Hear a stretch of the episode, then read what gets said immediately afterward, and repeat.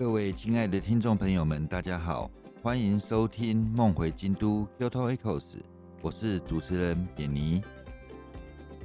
不知道对大家来说，京都是一个什么样的地方？有人说，京都是老人旅行团才会去的地方；有人说，京都到处都是庙，无聊死了。对我来说，京都是一个充满万千风情。令人迷恋、一去再去的地方。那不知道你心目中的京都是什么样的呢？让我们就来聊聊京都大小事。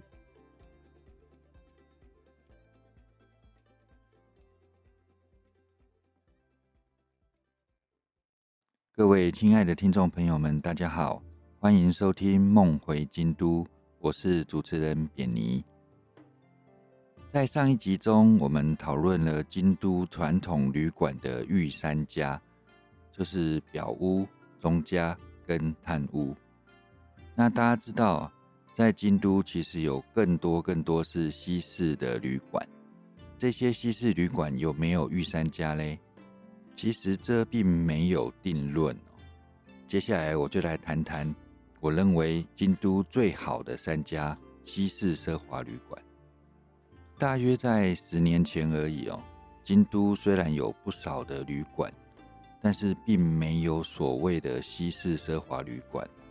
比较好的，比如像是大仓啦、王子啦，或者是日航啊，这些基本上都算是相当不错的旅馆。但是要谈得上所谓的奢华讲究，其实还是有点距离。那一直到二零一四年二月。京都终于有了第一家国际级的奢华旅馆，那就是大家所熟知的丽兹卡尔登。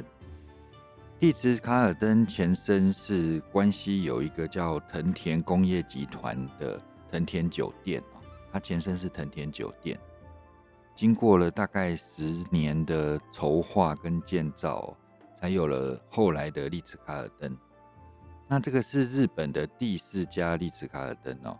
第一家在大阪，第二家在东京，第三家在冲绳，那第四家就开在京都。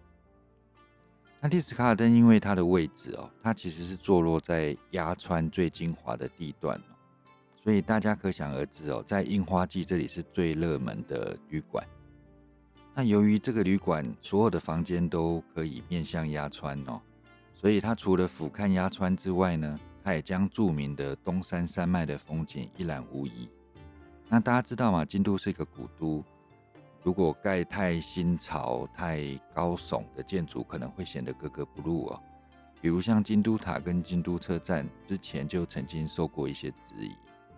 那为了不让丽兹卡尔登在这个城市太过突兀呢，它外观只有盖五层楼的高度哦，那地下是三层，来配置所有的设施。共有一百三十四间客房跟套房，该怎么形容京都的丽兹卡尔登呢？有人说它是京都的韵味十足，然后传统跟现代交融，啊，内部也是融合了和洋交错的氛围，本身算是低调的日式简约风采，却又结合了优雅跟时尚，听起来蛮抽象的啦，可能要实际去住住看才能体会。它地点离三条啦，离四条跟河原町都不会太远。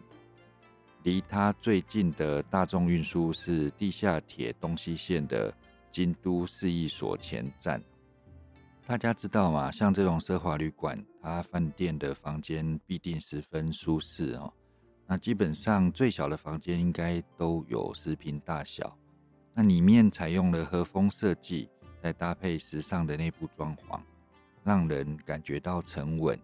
当走向阳台哦，俯瞰着鸭川哦，会让人家遗忘世俗的烦忧哦，有度假的感觉。在客房里面有比较特殊的是，一般大家知道吗？很多西式旅馆里面会有咖啡胶囊机哦。它除了咖啡胶囊机之外，它也有茶的胶囊机哦，这是比较少见的。当然哦，身为所谓的奢华酒店。里面必定配置了一些，比如像 SPA 啦、健身房啦、哦商务中心等等。当然，餐厅也是相当重要的。最主要的有一家日式跟一家意大利餐厅。那日式餐厅叫做水灰，啊，叫做 Mizuki。里面的装潢是以石头园林哦，在配置室内的瀑布景观，非常有度假的感觉。一般来讲，如果你有选择早餐的话呢，它有日式套餐跟西式自助餐两种选择。那除此之外呢，你在午餐、晚餐的时候，都可以在这里面享用天妇罗料理、铁板烧料理、创意日本料理或是寿司料理。另外一家比较有特色的是意式餐厅。叫做拉洛坎达这家意式餐厅，它有一个很有名的地方。我们刚刚前面有提到嘛，丽兹卡尔登的前身是藤田酒店。那这个藤田工业集团的创始人藤田川三郎，他在京都有个别墅哦，是在一九零八年建造的，叫做宜川邸。他将宜川邸的一个部分，整个搬移到这间餐厅里面来哦，成为一个非常有特色的包厢。就是说，你进到这个意大利餐厅里面，它有一个区域是整个日式别墅的内部哦，这是很特别的一点。其实我个人觉得，在日本的意式餐点跟法餐都非常有特色哦，跟我们在台湾吃的不太一样，它都会融合一些日本当季的食材跟一些日本料理的技法哦，把它融合在一起，那吃起来会觉得非常有创意。此外，这间餐厅它有多达两百五十多种的葡萄酒可以供佐餐，这也是非常厉害的一个特色。既然是来自巴黎的丽兹卡尔登，自然免不了有巴黎最有名的甜点马卡洪。那马卡洪基本上有三大巨头哦，那其中被誉为新式夹心马卡洪的发明者哦，皮亚哈美，他就在这里有门市哦。那这也是很多台湾人喜欢来这边喝下午茶的地方。下次如果刚好到京都有空的话，你可以来品尝一下在京都的法式风情。既然是京都第一家的奢华旅馆它在樱花季，我记得房价应该一晚都要十五万日币以上，那算是相当的高昂。其实也跟我们之前提到的御三家差不多的价位啊。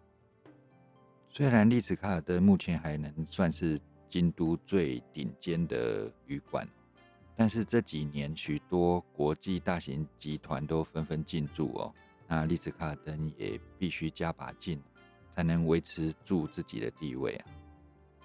接下来我们来谈谈京都的第二家国际奢华饭店，那就是京都四季酒店。京都四季酒店是在二零一六年十月开幕哦。大概比丽兹卡尔登大概晚了两年左右，跟丽兹卡尔登借景鸭川跟东山完全不同。四季酒店整个是以京都的一个名园，就是有八百年历史的积翠园旧址下去改造的，所以人家说四季酒店是百年名园的雅韵禅心。园内的主体是一座东西向的长形池塘哦，这就是积翠园原本的造景。湖心小亭留有平安时代就留下来的一些遗绪哦。建筑为了配合这个池塘哦，整个是不规则的形状。它的特色是每间客房都有大落地窗，只要打开窗户就是积翠园四季的山水。我想这种借景真的是太厉害了啊！不管是春夏可以欣赏樱花，那秋季枫红，或是冬日的雪景。然后湖面会结一层薄薄的冰，你只要在客房里，那悠悠闲闲的打开落地窗，就可以看到这些美景哦。那其实就是这一些奢华旅馆所强调的吧，就是一种休闲、一种隐士的感觉。京都四季酒店的规模跟丽兹卡顿差不多哦，它总共有一百二十三间客房，其中还包含十三间套房。还有五十七间的顶级住宅式套房。那什么是顶级住宅式套房呢？它就是给你一个完整的家的感受。这种顶级住宅式套房的空间都超过三十平，整个设施包含客厅、餐厅、卧房哦。那有完整的厨房跟厨具，有些人甚至会聘请外面的厨师到这边来料理，那真的是非常的享受。当然啦，身为京都最奢华的饭店之一哦，就算一般客房也不随便。那里面它的设计是运用大量的几何线条，打造洋溢现代和风美学。用的备品也非常高级哦，都是京都或是欧洲这边的高级备品。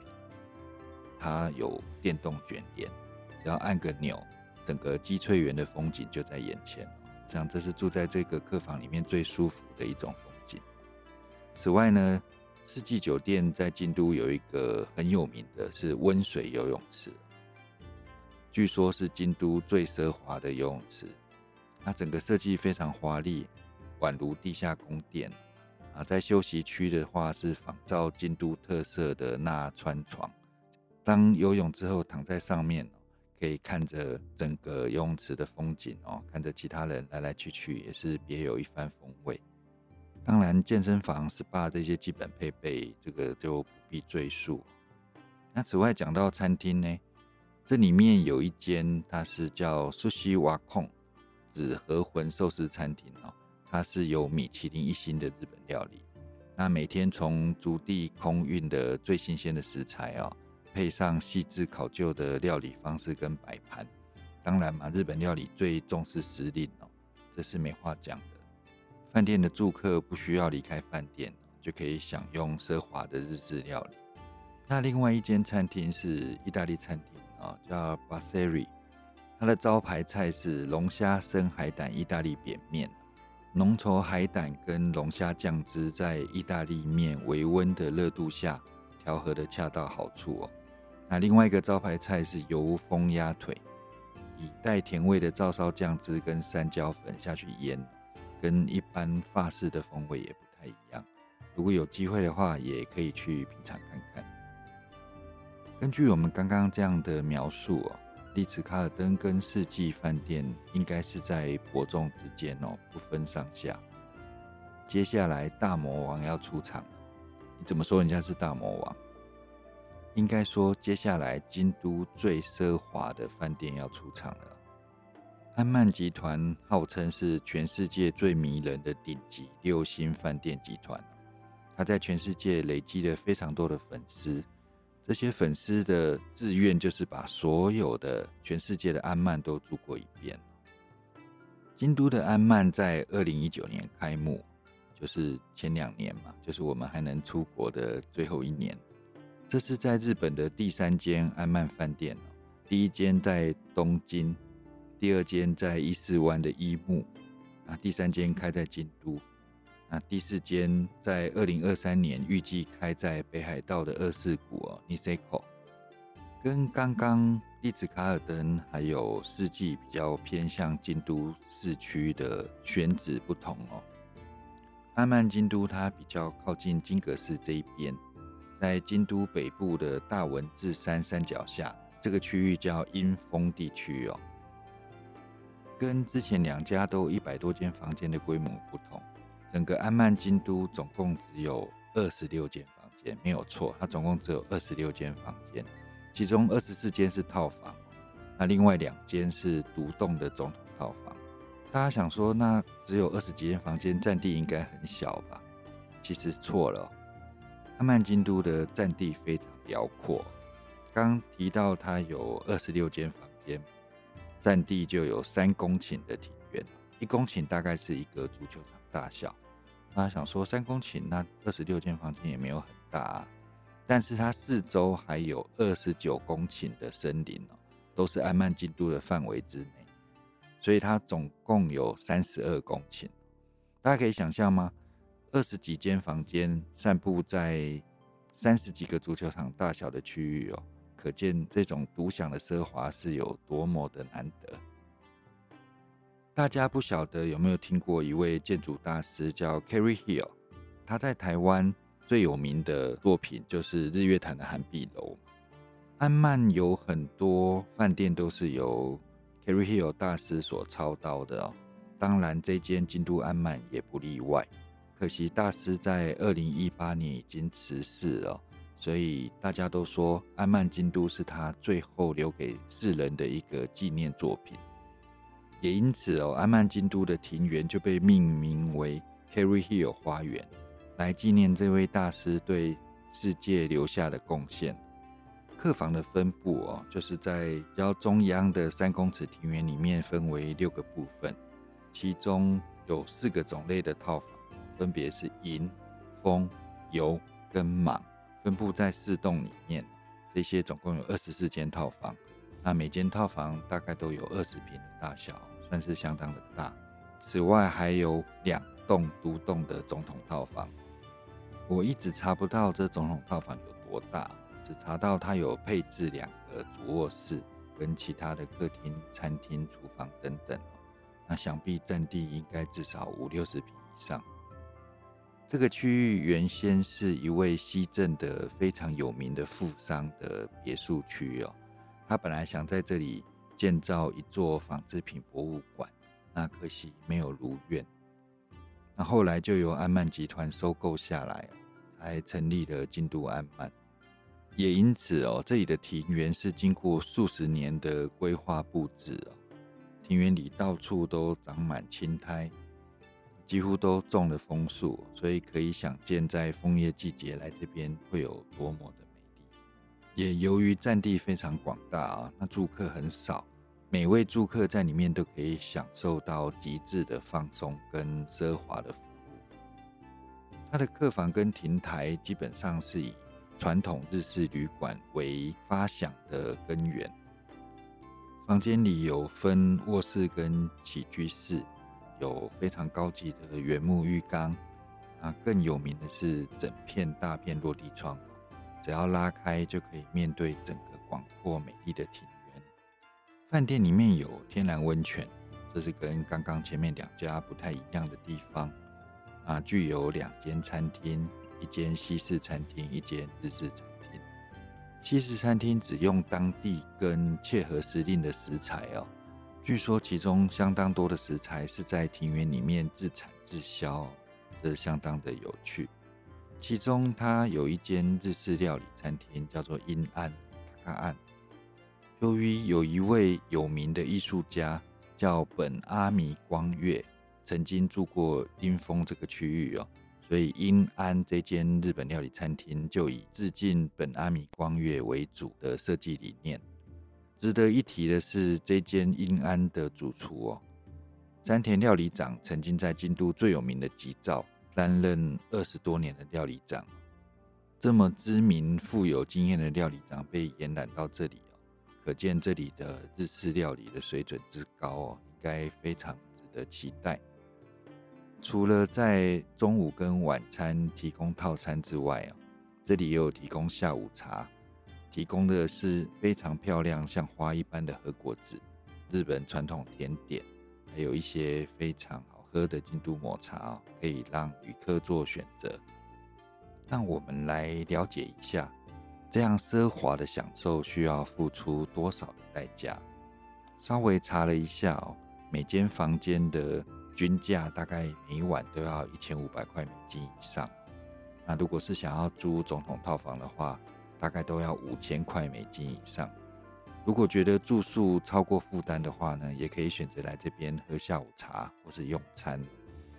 下午茶一个人大概五千块日币，其实跟丽思卡尔登跟四季没有高非常多。那如果想在这边用餐的话，他们有对外提供定位服务哦。一个人的用餐费用大概是一万五日币。讲完了，我心目中京都目前最佳的三家奢华旅馆，不知道大家有没有初步的了解？其实京都还有相当多奢华旅馆，尤其近几年有很多国际大型集团进驻。这个之后我们再为大家一一介绍。努力工作的一部分，回馈给自己的就是生活上的享受。虽然看起来所费不赀，但是如果有机会的话，可以好好体验一下京都的这三间奢华旅馆。我们今天就谈到这里，谢谢大家，我们下次见。